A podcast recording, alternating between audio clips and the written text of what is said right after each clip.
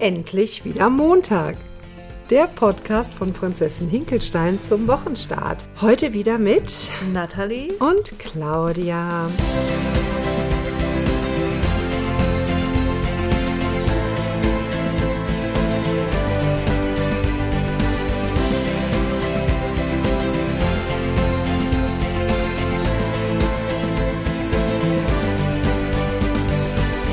Machen uns auch heute am Montag wieder bewusst, dass es unsere Lebenszeit ist, um die es geht. Und auch am Montag ist es unsere Lebenszeit. Und nicht erst am Freitag, wenn wir aus unserem Hamsterrad vielleicht mal ein klein wenig aussteigen dürfen, sondern wir haben sowieso jeden Tag die Möglichkeit, uns neu zu entscheiden und neu auszurichten. Aber besonders am Montag, ich finde, das ist immer wie so ein kleines Silvester. Da hat man noch mehr die Möglichkeit zu gucken, in welche Richtung soll denn jetzt bewusst mein Leben gehen. Und im Moment ist ja unser Thema 10 Kilo bis zum Sommer. Und das ist auch ganz spannend. Also seitdem wir hier diesen Podcast machen und äh, wir uns ja vorgenommen haben, da auch als ja auch als ähm, Vorbilder zu fungieren, habe ich zumindest für meinen Teil zwei Kilo zugenommen. Und das war zunächst nicht der Plan, aber eben auch spannend zu beobachten, warum das so ist. Mhm. Das ist echt spannend. Ähm, ich finde das Thema endlich wieder Montag ist auch so schön übertragbar, auch auf unser Thema, weil ich glaube, dass äh, ja, so, so ein Vorsatz, ähm, zu sagen, 10 Kilo bis zum Sommer, ähm, kann ja auch damit verbunden sein, dass man glaubt, ja, wenn ich das erstmal geschafft habe, wenn ich 10 Kilo mhm. abgenommen habe, dann bin ich glücklich und dann fängt mein Leben an. Und das ist so eigentlich so unfassbar schade und im Grunde ist es auch ähm, ja so vertane Zeit, weil letztendlich wir leben in jedem Moment. Das haben wir ja auch ähm, in den letzten Podcasts schon gesagt und sich darauf auszurichten, auf etwas, was im Moment ja noch gar nicht da ist, sondern irgendwann eventuell perspektivisch eintreten wird, ähm, ja, hält uns davon ab, jeden Moment im Jetzt und hier zu genießen. Und äh, vielleicht die 10 Kilo, also ich könnte mir das vorstellen, die zwei Kilo, von denen du gerade sprachst, ich könnte mir vorstellen, dass es damit zusammenhängt, dass es ja auch irgendwo Stress macht. Also, dass man gerade in dieser Position, in der wir oder in die Situation, in die wir uns hier, wir hier freiwillig begeben haben, nämlich zu sagen, wir machen das öffentlich und haben hier ähm, Zuhörer, die vielleicht daran teilhaben und mit uns fiebern und äh, das macht einen, einen gewissen Druck, dass wir natürlich das erst recht umsetzen möchten. Und dann ähm, gerät der Körper in Stresssituationen und Stress wiederum sucht auch einen Ausgleich. Und der kann dann wiederum darin sein, dass man äh, häufiger den, zum Kühlschrank greift oder häufiger nach Süßigkeiten greift. Konntest du da was für dich beobachten in der Woche?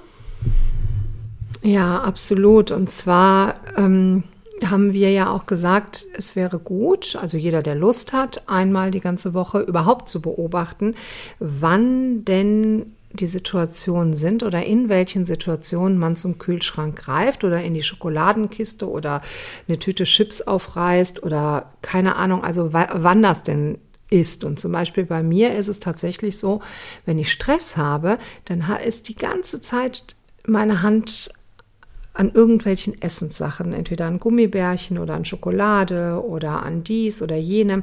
Das hat ja tatsächlich mit dem Essen, also was ich mir dann zubereite oder so zum Mittag oder wo ich dann gezielt hingehe und was esse, gar nicht zu tun. Aber halt so ein permanentes Essen. Immer mal, also so, so ein Zwischendurchessen. Ne, dass man mal ein Stück Schokolade nimmt oder ein Kind hat irgendwie was äh, und dann isst man das auf oder ja, irgendwelche Dinge, die tatsächlich nicht sein müssen, die so unbewusst passieren. Und gerade dann, wenn ich Stress habe, passiert es bei mir sehr, sehr häufig. Und das ist bei mir, ich habe das jetzt in der letzten Woche nochmal ganz klar gemerkt, immer auch an bestimmte Uhrzeiten gekoppelt. Bei mir ist es halt immer der Nachmittag, so wie ich das ja auch schon im letzten Podcast gesagt habe und auch in meinem Prinzessin Hinkelstein Podcast das auch ausführlichst erklärt habe, dass dann wirklich mein Gehirn es so genau weiß, mein Trampelfahrt eben der ist, dass ich am Nachmittag zum Essen greife. Ja, ich fand es auch total spannend, das die Woche einfach mal zu beobachten äh, und versuchen auch gar nicht in die Bewertung zu gehen, sondern einfach mal zu beobachten, aus was für Gefühlen heraus esse ich und was esse ich auch. Also das ist ja nicht nur aus welchem Gefühl heraus, sondern was ist an welches Gefühl gekoppelt. Also bei mir war es zum Beispiel so, dass ich merken kann, wenn ich mich vielleicht einsam gefühlt habe oder irgendwo ja, so, so, so, man hat ja so Tage, wo es einem, wo man sich so ein bisschen leerer fühlt, oder bei mir ist es zumindest so, äh, dass ich dann mehr zu Süßem ähm, gegriffen habe, als jetzt die Mahlzeiten an sich bei mir überhaupt kein Problem sind. Dadurch, dass ich mich vegan ernähre und ähm, sehr, ich glaube, gesundheitsbewusst bin, habe ich äh, da ähm, das immer gut geplant und gut in den, im Griff, aber dann in gewissen Situationen, wenn ich so emotionalen Hunger habe, vielleicht kann man es so beschreiben, dann war es eher die Lust auf etwas Süßes. Also das fand ich ganz spannend zu beobachten bei mir. Ja, und das habe ich ähm, jetzt einfach erstmal nur wahrgenommen die Woche. Ich habe jetzt gar nicht versucht, irgendwas zu verändern, sondern ich habe dem so eine Berechtigung gegeben. Ich habe das wahrgenommen und habe geguckt, okay, was, also ich merke dieses, diese Leere, ich merke dieses Gefühl, im Moment stille ich das mit Essen, aber allein die Tatsache, dass ich das so gemerkt habe, dass ich ein Bewusstsein dafür hatte, hat bei mir die Lust deutlich reduziert. Also es war dann oft so, dass ich vielleicht ein Stück Schokolade genommen habe und dann war es auch gut. Also es war gar nicht so das Bedürfnis mehr da, ähm, da jetzt oder ich glaube, dieses Unkontrollierte war einfach gar nicht da. Ich finde das irre, dass du, dass du das sagst und äh, was für eine Verbindung darin besteht, wenn man sich die Dinge tatsächlich bewusst macht und es nicht mehr auf Autopilot läuft, sondern mhm. wenn man es wieder in die, ja, in die eigene Kraft kommt. Und dazu ist das Bewusstmachen ja unglaublich wichtig.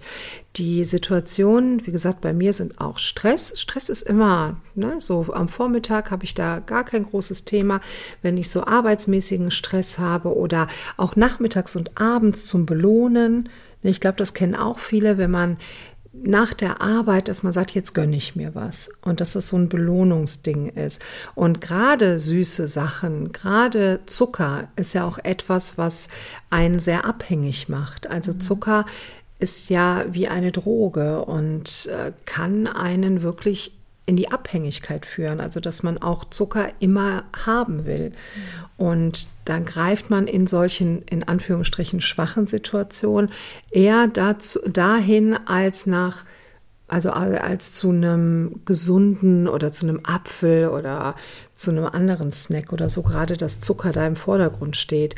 Und wir haben ja auch gesagt, dass wir ähm, die Aufgabe, also was ich auch noch schwierig fand, also ich fand es wirklich schwierig, die Aufgabe mit dem Spiegel. Mhm. Ja, also wenn ich mich, also das wirklich mal auszuhalten, sich nackig vor den Spiegel zu stellen. Mhm. Also man kann ja vielleicht mit dem Kopf anfangen, so, ne, und das dann, das dann aber weiter ausweitet und sich tatsächlich nackig vor den Spiegel stellt und das einfach mal versucht, zwei Minuten auszuhalten.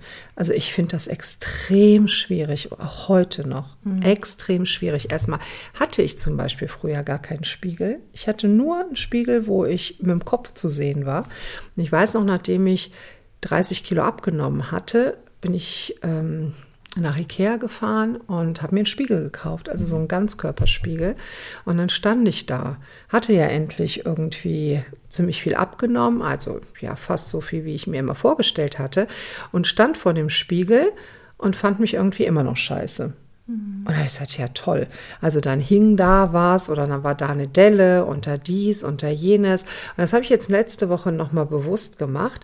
Und da ist mir aufgefallen, wie viel Kritik man sich selber gibt. Mhm. Also wenn jemand so mit mir reden würde, wie ich mit mir geredet habe, als ich da so vor dem Spiegel stand, also ich würde, ich wäre stinksauer auf diese mhm. Person, ne? Und dass man es selber mit sich macht. Mhm. Eigentlich, ja, keiner ist einem so nah wie man selbst, ne? Und trotzdem erlaubt man sich Dinge, die man anderen nie erlauben würde. Das ist so schade. Ja, ich habe die Übung auch gemacht und ich fand es ähm, ich habe es vorhin schon zu Claudia gesagt, ich hatte wie so ein Aha-Effekt in der Woche, weil ich ähm, auch jemand bin, der sehr kritisch mit sich ist. Ich bin, ich war in meinem Leben nie dick, ähm, ich eher dann so diese fünf Kilo zu viel, aber nie wirklich dick.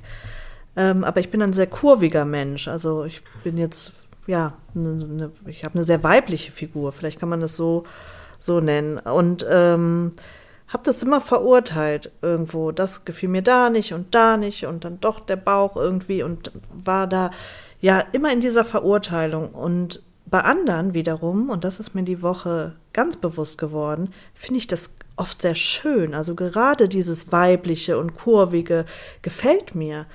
Und als ich diese Übung so bewusst gemacht habe und mich mal versucht habe, ohne ja, also einmal bewusst wahrzunehmen, welche Gefühle kommen hoch, aber auch mal bewusst nicht in die Verurteilung zu gehen, sondern auch das Schöne in mir zu sehen. Das war wie so ein, ja, so eine Erleuchtung, kann man fast sagen, dass ich dann gemerkt habe, Moment, ich glaube, das hat noch einen ganz anderen Ursprung. Es ist nicht nur, dass ich vielleicht ähm, ein paar Kilo zu viel habe, sondern es ist irgendwas, was mich abhält, wirklich in diese totale Selbstliebe zu gehen und mich so ganz und gar anzunehmen, so wie ich bin.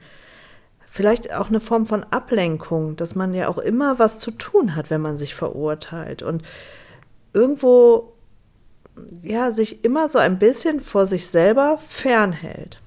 Also ich werde das mal weiter beobachten und gerne auch weiter berichten, was da noch für Erkenntnisse kommen. Aber ich fand es unheimlich spannend. Ja, also die ganzen Glaubenssätze, auch die man von sich hat und über sich hat, die einem ja mitgegeben wurden, so im Laufe des Lebens. Wenn man auf die Welt kommt mit so einer unbespielten Festplatte und noch sehr neugierig ist und auch glaubt, man ist der Nabel der Welt und das Zentrum der Welt und jeder findet einen einfach nur toll. Und spätestens mit Vollendung des ersten Lebensjahres fangen sämtliche Leute um einen herum an, einem beizubringen, dass dem nicht so ist. Und irgendwann verinnerlicht man das auch. Mein Aha-Erlebnis letzte Woche war auch noch, das äh, kommt mir jetzt gerade, wo du das sagst. Ich habe ein Bild gepostet von mir, wo ich halt irgendwie 125 Kilo hatte und habe das, ich weiß, dass ich mich damals jetzt nicht so empfunden habe, wie ich wie meine Gedanken waren, wie ich das Bild jetzt wieder gesehen habe. Und ich habe es gepostet und da kamen dann Rückmeldungen von Menschen, die mich kennen, schon lange kennen und die sagten, was, das was du, das habe ich irgendwie gar nicht mehr so im Kopf und das ist ja krass und was du da so geschafft hast und wir sind ja so stolz auf dich und Mensch und das, das warst doch nicht du, never ever und ich, das waren auch sehr wertschätzende Menschen, die mir das so zurückgespiegelt haben und da ist mir auch bewusst geworden, wir sind eben nicht unsere Hülle. Wir sind viel mehr als das. Und ich habe dann auch gesagt, ja, das ist du hast ja nicht nur dieses Bild gesehen damals und diese Hülle, sondern du hast ja auch mich gesehen. Mhm. Mich und mein Wesen und meine Ausstrahlung und meine Aura und alles das war ja da auch schon da. Auch mit 125 Kilo war das da. Und heute ist es eben auch noch da. Und wenn man das halt begreift, dann begreift man das ja im Innen. Mhm. Und das kann dann irgendwann nach außen gehen. Weil so funktioniert ja auch Gesundheit, ne? dass man innerlich gesundet und dann geht es nach außen. Und so funktioniert auch Abnehmen. Man darf erstmal innerlich abnehmen, damit es dann auch im Außen sichtbar wird. Hm, total schön. Wie hast du es denn, wir haben ja letzte Woche schon gesprochen, wie wir so in die Umsetzung mhm. kommen. Ähm, wie hast du oder was kannst du den Hörern noch, noch mitgeben? Wie hat es dann letztendlich wirklich Klick gemacht und was hat sich so verändert? Also du hast ja schon erzählt, dass du schon mehrere Versuche hattest abzunehmen, dass es vorher aber immer wieder gescheitert ist, äh, bis eben dieses ganze Bewusstsein dazu kam. Das haben, haben wir ja letzte Woche ausführlich besprochen. Aber so vielleicht ein bisschen konkreter. Was ist dann passiert, dass du mhm die Umsetzung hinbekommen hast und wie äh, bist du bei der Stange geblieben? Ja, so die ähm, Prinzessin Hinkelstein To-Dos und wie ich ja eben schon gesagt habe, dass ich 30 Jahre mit diesem Thema rumstruggle und immer nicht weitergekommen bin ab einem bestimmten Punkt und dann ja auch Hilfe gesucht habe, Gespräche geführt. Ich meine, du weißt, wie viele Nächte wir durchgesprochen haben früher, warum das denn nicht klappen will und warum das denn wieder nicht klappt und warum denn jetzt schon wieder nicht und jetzt schon wieder nicht. Und selbst ähm, Weight Watchers oder hin und her, was ich da ausprobiert habe, das hat dann mal ein paar Wochen geklappt und dann eben wieder nicht. Und immer wieder war es dann ein, ach ja, ich verschiebe das nochmal und ja, jetzt darf ich ja nochmal und jetzt kann ich ja noch mal essen und dann gönne ich mir das noch mal, ich fange dann morgen an. Und das tatsächliche äh, klar werden, also es gibt sowieso drei Sachen, die ich immer mache, dass ich mir zum einen bewusst mache, so wie wir ja gesprochen haben, in welchen Situationen esse ich. Und wenn mir dann, wenn ich es schaffe, die Verbindung dahin zu kriegen, dass das jetzt kein wirkliches Hungeressen ist, wo ich mir bewusst die Lebensmittel aussuche, auch nach Qualität, so nach dem Motto, du bist, was du isst, dass ich mir dann ähm, im zweiten Step eine 15-Sekunden-Regel aufgebrummt habe und der dann auch immer nachgehe. Und zwar, dass ich sage, so 15 Sekunden lang gebe ich mir jetzt Zeit, zu überlegen, aus welcher Motivation heraus esse ich. Ist es jetzt wirklich so, dass ich das möchte, weil es mir für mein Leben dient, oder ist es mehr was, was ich als Stressbewältigung oder als Muster mache? Und dann eine Entscheidung treffe. Will ich das oder will ich das nicht? Will ich das wirklich? Ich meine, es kann ja auch mal sein, dass ich auf einer Party bin und da gibt es halt das beste Tiramisu der Welt, was irgendwie jemand macht und ähm, obwohl das beste Tiramisu der Welt gibt es ja beim Aldi. Oder ne, wenn es dann genau das dann gibt, äh, dass ich dann sage, ja, dann esse ich das eben. Und dann ist das auch ganz bewusst und dann ist das in Ordnung. Aber wenn es halt so unbewusst ist, nicht. Also, dass ich mir auch schon mal Sachen gönne, die jetzt nicht so politisch korrekt sind und das dann auch esse. Aber dann treffe ich eine Entscheidung. Und da ist der, da ist eigentlich der wichtigste Punkt, nämlich das Warum ich an der Entscheidung also wirklich es schaffe, die Entscheidung zu treffen. Weil an dem Punkt ist es dann letztendlich immer gescheitert. Ich habe ja dann auch vorher schon gesagt, ja gut, jetzt mache ich das mit den 15 Sekunden und ich überlege mal, warum esse ich.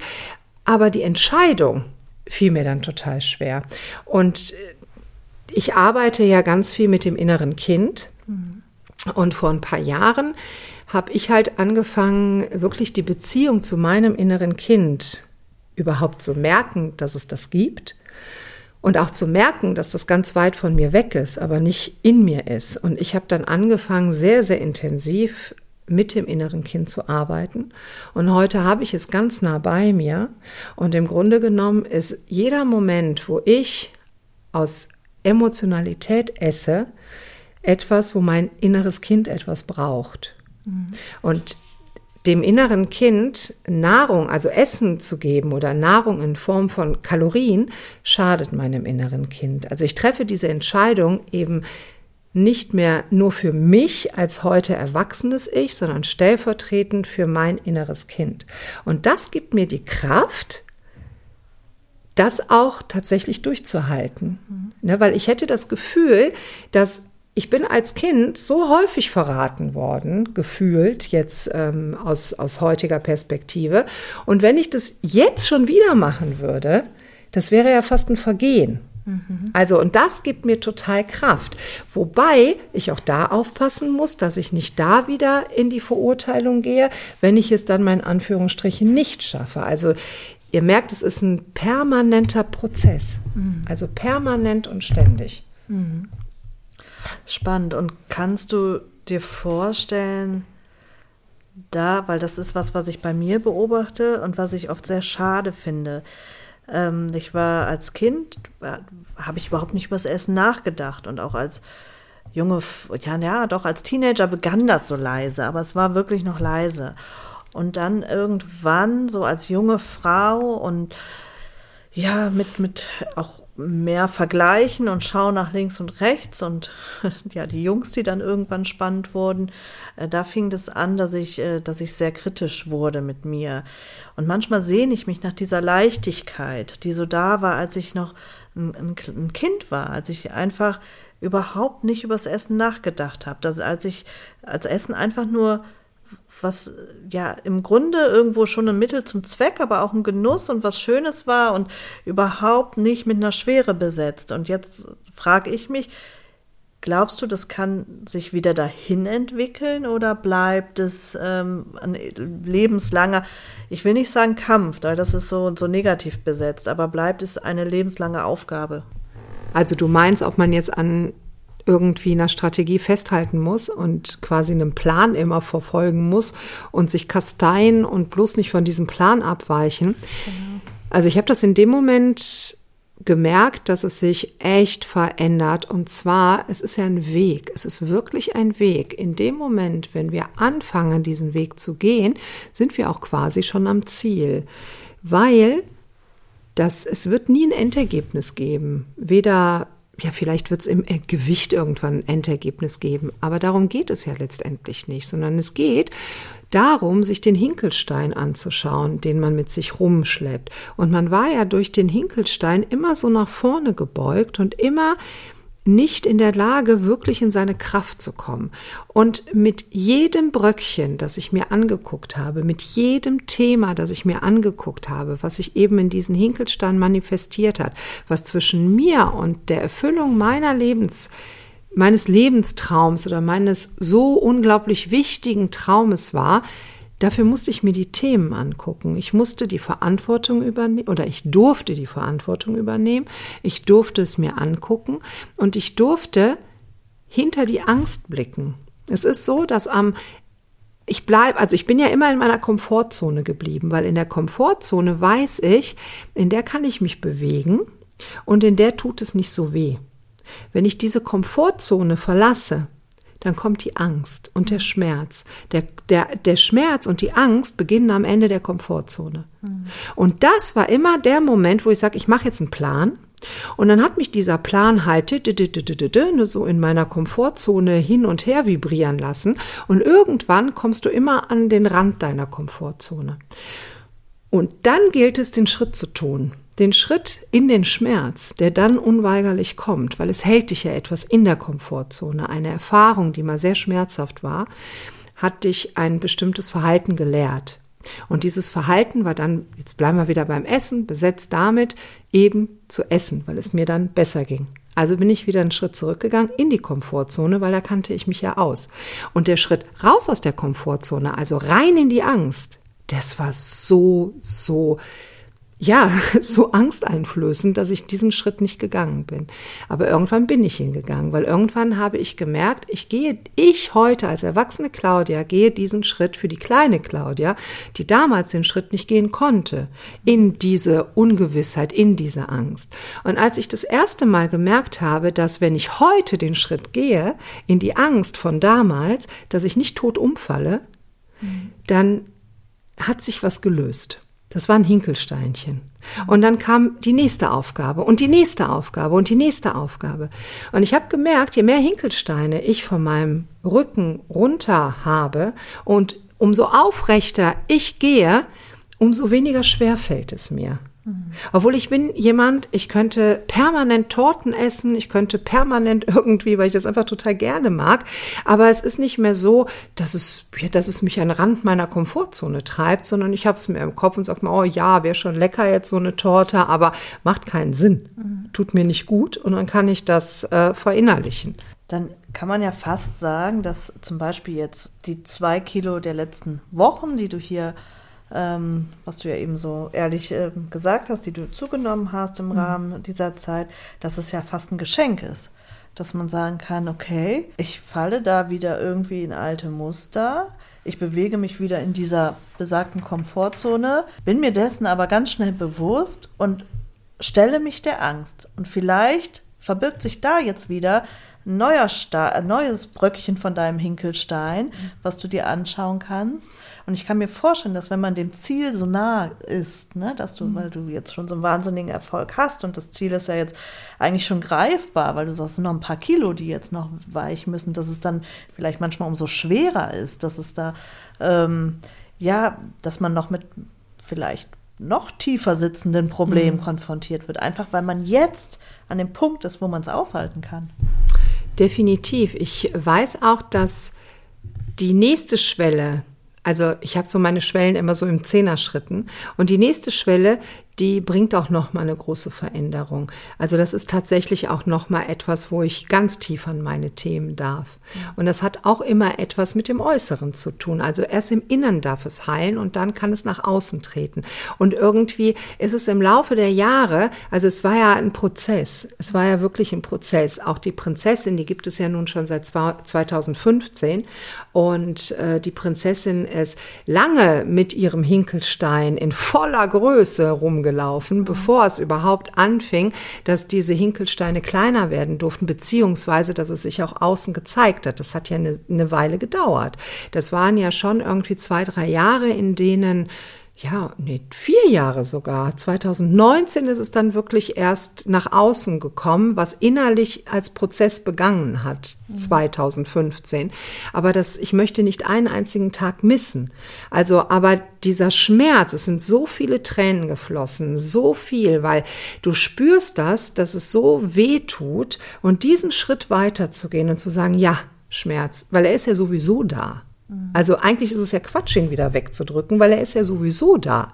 Und du wirst nicht tot umfallen, ganz garantiert nicht. Macht natürlich auch Sinn, wenn man zu viel Angst davor hat, sich jemanden zu holen, der einen dadurch begleitet. Da gibt es wunderbare Methoden, auch Meditationen und, und, und die einen durch diesen Schmerz durchbegleiten, weil sonst bleibt man tatsächlich in einem Plan, den man sich macht und dann muss man immer diesem Plan folgen. Immer, immer folgen. Weil leicht wird es dann nie. Und irgendwann wirst du diesen Plan aufgeben, das ist ganz klar. Deswegen auch kein Diätratschlag, sondern tut das, esst das, macht das, sondern guckt auf die Themen. Mhm. Weil die sind letztendlich das, worum es geht. Ja, und wie bist du mit, mit äh, den Plateaus umgegangen, über die wir auch schon mal gesprochen haben? Weil das stelle ich mir jetzt auch schwierig vor. Mhm. Ähm, ich glaube, ja, der Erfolg, der schleicht sich ja irgendwann ein und irgendwann ist er, glaube ich, auch sehr präsent und man, man kommt so in die, in die Euphorie und in den Tatendrang und merkt, das hat, das hat einen Erfolg, was man hier tut. Ähm, und ich kann mir vorstellen, dass man in dem Moment wieder so ein bisschen mehr abrückt von den Themen, weil es läuft ja dann. Und auf einmal kommt Stillstand. Also wie bist du da konkret mit umgegangen? Das hast du sehr schön gesagt, dass man eine ganze Weile, also hat man einen vermeintlichen Erfolg, den man auf der Waage sieht mhm. und dass man sich dann auch so konzentriert auf diesen Erfolg. Mhm. Und es geht ja letztendlich nicht auf den, es geht nicht darum, die Zahl auf der Waage schmelzen zu lassen, sondern es geht darum, die Themen zu schmelzen. Und meine ersten Plateaus, die dann so nach den, nach den ersten paar Monaten kommen, vielleicht so nach den ersten 10, 15 Kilo, dann passiert erstmal nichts. Du machst alles richtig, in Anführungsstrichen, aber es passiert nichts. Und da ist es mega wichtig, dass man das aushält, dass man sagt, ja, das ist jetzt so. Das ist jetzt so, weil jetzt möchte der nächste Brocken vom Hinkelstein angeguckt werden. Und es dauert vielleicht einen Moment, bis man die Stärke dafür hat. Und dass man da ins Vertrauen geht und sagt, ich bleibe bei dem. Ich habe mir meine diese 15-Sekunden-Regel, ich mache mir bewusst, wann ich esse, ich äh, führe ein Tagebuch, ich schreibe mir Sachen und Gedanken auf, also dass man seine Rituale weiter pflegt und natürlich auch mit dem Essen schaut, was man sich zuführt und dass man nicht davon abweicht, weil man muss sich ja vorstellen, man hat ein Ego, inneren Schweinehund, nenn es wie du möchtest, die, haben, die versuchen alles, alles Mögliche ein wieder in die alten Muster zurückzudrängen. Und auch wenn du jetzt ein totaler Abnehmexperte geworden bist, am Anfang hat dein Ego dich versucht davon abzuhalten, um alles Mögliche da rein zu pflanzen. Und irgendwann denkt er sich, ah, ich kooperiere jetzt mit dem, ist besser. Dann wird er auch ein mega Abnehmen. Profi, aber dann findet er wieder Sachen um dich um dich möglichst nicht weitergehen zu lassen. Auch Menschen, die hochspirituell oder so werden, ne, da, da findet das Ego dann auch den Weg, spirituell zu werden und spricht dann in einer spirituellen Sprache mit dir, sodass man es am Anfang nicht merkt. Und für mich waren das immer die Plateaus, wo ich wusste, okay, spannend, da passiert jetzt bald wieder was und das aushalten lernen. Das ist sehr, sehr wichtig, weil alles andere würde dich sofort wieder zurückkatapultieren zu dem, wo du hergekommen bist. Und wie gehst du jetzt so perspektivisch? Ähm, also hast du ein Ziel für die nächste Woche? unbedingt weiter gucken, was mit den, also ich würde sehr gerne, also das auch nochmal mitgeben mit diesen, was kann man konkret tun? Sich das bewusst machen, was passiert hier gerade, in welchen Situationen ist man? Dann diese 15-Sekunden-Regel, dass man kurz innehält und sagt, okay, ich habe jetzt ein paar Sekunden Zeit, einfach mal zu überlegen, möchte ich das, möchte ich das nicht und sich dann entscheiden und diese Entscheidung auch durchzuziehen. Und das ist schwer, das ist wirklich schwer. Aber wenn man es vielleicht fünfmal von zehnmal schafft, dann hat man ja schon sehr, sehr viel gewonnen. Weil wirklich gnädig sein mit sich. Ja, das finde ich sehr schön, das Stichwort gnädig sein mit sich, weil ich glaube, darum geht es. Im Grunde, wer schreibt einem vor, ab welchem Gewicht man sich wirklich angekommen fühlen darf in seinem Körper? Wer schreibt einem vor, wo der, also wie der Körper auszusehen hat, damit man schön ist? Ich glaube, das ist so, wie, so individuell wie der Mensch an sich. Und wenn man da eher, und ich, so verstehe ich das, ne? Ich finde dieses Symbol mit dem Hinkelstein auch so unglaublich toll, weil ja, so wie du sagst, so, so immer wieder ein Stückchen abtragen von dem Hinkelstein. Und am Ende könnte ich mir vorstellen, ähm, ist nicht nur die Last deutlich leichter, die man mit sich tragen muss, also die Last in Form von Gewicht, sondern vor allen Dingen der ganze Ballast in Form von Selbstvorwürfen, mhm. in Form von Zweifeln, in Form von Ängsten, in Form von Verurteilung. Also all das ist abgetragen. Und was bleibt dann über? Was bleibt dann stehen? Und im Idealfall bleibt ein Mensch stehen, der mit sich total im Reinen ist, der sich selber liebt, der in seiner Kraft steht, der von innen strahlt, der wunderschön ist. Und das ist nicht zwangsläufig daran gekoppelt, mhm. total schlank zu sein. Das ist eher dieser Prozess. Und wenn es etwas ist und man hat für andere Leute 20 Kilo zu viel, dann ist das das Problem der anderen Leute. Aber ich selber kann mich schön finden und so annehmen, wie ich, wie ich bin. Und das hat gar nichts mit dem Äußeren zu tun. Das ist ein innerlicher Prozess und ein innerliches Statement zu sich selbst. Ja, das finde ich, glaube ich, ganz passend zum Schluss vielleicht. Ja, definitiv. Also ich finde das auch ein mega Schlusswort. Ich wollte zum Hinkelstein noch was sagen. Das ist der Hinkelstein, der drückt einen nach vorne, weil die Last so schwer ist. Und das, was wir versuchen jetzt an Idealen zu erreichen oder irgendeinem Ideal zu entsprechen, das ist einen Gegendruck zu erzielen, um möglichst irgendwie in die Aufrichte zu kommen. Aber das geht ja gar nicht, weil der Stein ist ja da und da kann man sich ja noch so sehr anstrengen. Man kommt aber nicht in diese Aufrichte, weil die tatsächliche Aufrichte ist die, was du eben sagst, in einen Zustand innerer Gelassenheit zu kommen und in einen Zustand von Akzeptanz zu kommen und wo man morgens aufsteht und den Tag begrüßt und sich darüber freut, dass man lebt. Und sich darüber freut, was für Geschenke der Tag mit sich bringt und man freudig durchs Leben geht und nicht ständig von einer Abwechslung oder von einer Ablenkung in die nächste geht, um zu gucken, dass man diesen Hinkelstein möglichst irgendwie gerade oben hält, um nicht vorne umzukippen. Und das hat nichts mit äußerlicher Schönheit zu tun, sonst würde ja auch die Schönheitsindustrie nicht so boomen, weil es gibt so viele wunderschöne, schlanke Menschen, die an sich rumoperieren lassen. Aber gut, das ist jetzt wieder ein anderes Thema. Vielleicht nehmen wir das tatsächlich als Schlusswort, weil wir jetzt auch schon bei einer halben Stunde sind. Und wir haben, also wir kommen in die Verantwortung und übernehmen die Verantwortung für uns und sind uns, das sind ja so die, äh, also die Sachen, die wir heute hier aus der Episode mitnehmen, dass wir die Verantwortung für uns übernehmen, dass wir ein paar Tools haben, mit denen wir immer umgehen können, aber dass wir uns bewusst machen, wir kommen immer an den Rand unserer Komfortzone und am Ende der Komfortzone beginnt die Angstzone und die Schmerzzone. Und wenn wir nicht bereit sind, da auch mal hinzugucken, dann wird sich langfristig gar nichts mhm. verändern. Und vielleicht am Ende der Angstzone befindet sich das Paradies. Also vielleicht das noch, ähm, dass es nicht nur das eine und das andere gibt. Es gibt nicht mhm. nur die Komfort- und die Angstzone, sondern es gibt so viel mehr. Ja, ihr merkt, wir kommen immer tiefer in die Substanz und in das, worum es tatsächlich geht. Und Wir möchten euch einladen, also auch in die Facebook-Gruppe von Prinzessin Hinkelstein zu kommen. Da tauschen wir uns noch mal intensiver über einzelne Themen aus und da können auch konkrete Fragen gestellt werden. Also Prinzessin Hinkelstein auf Facebook folgt der Prinzessin auch gerne auf Instagram. Und wir würden uns über ein Feedback in welcher Form auch immer sehr freuen und sehen, nein, beziehungsweise hören uns nächste Woche auf jeden Fall wieder. Und wir freuen uns sehr. Und dann mal schauen, was sich dann bis nächste Woche so getan hat. Ja, ganz liebe Grüße, habt eine wunderbare Woche, einen schönen Start in die neue Woche. Eure Nathalie und Claudia. Bis nächste Woche, ihr Lieben. Tschüss.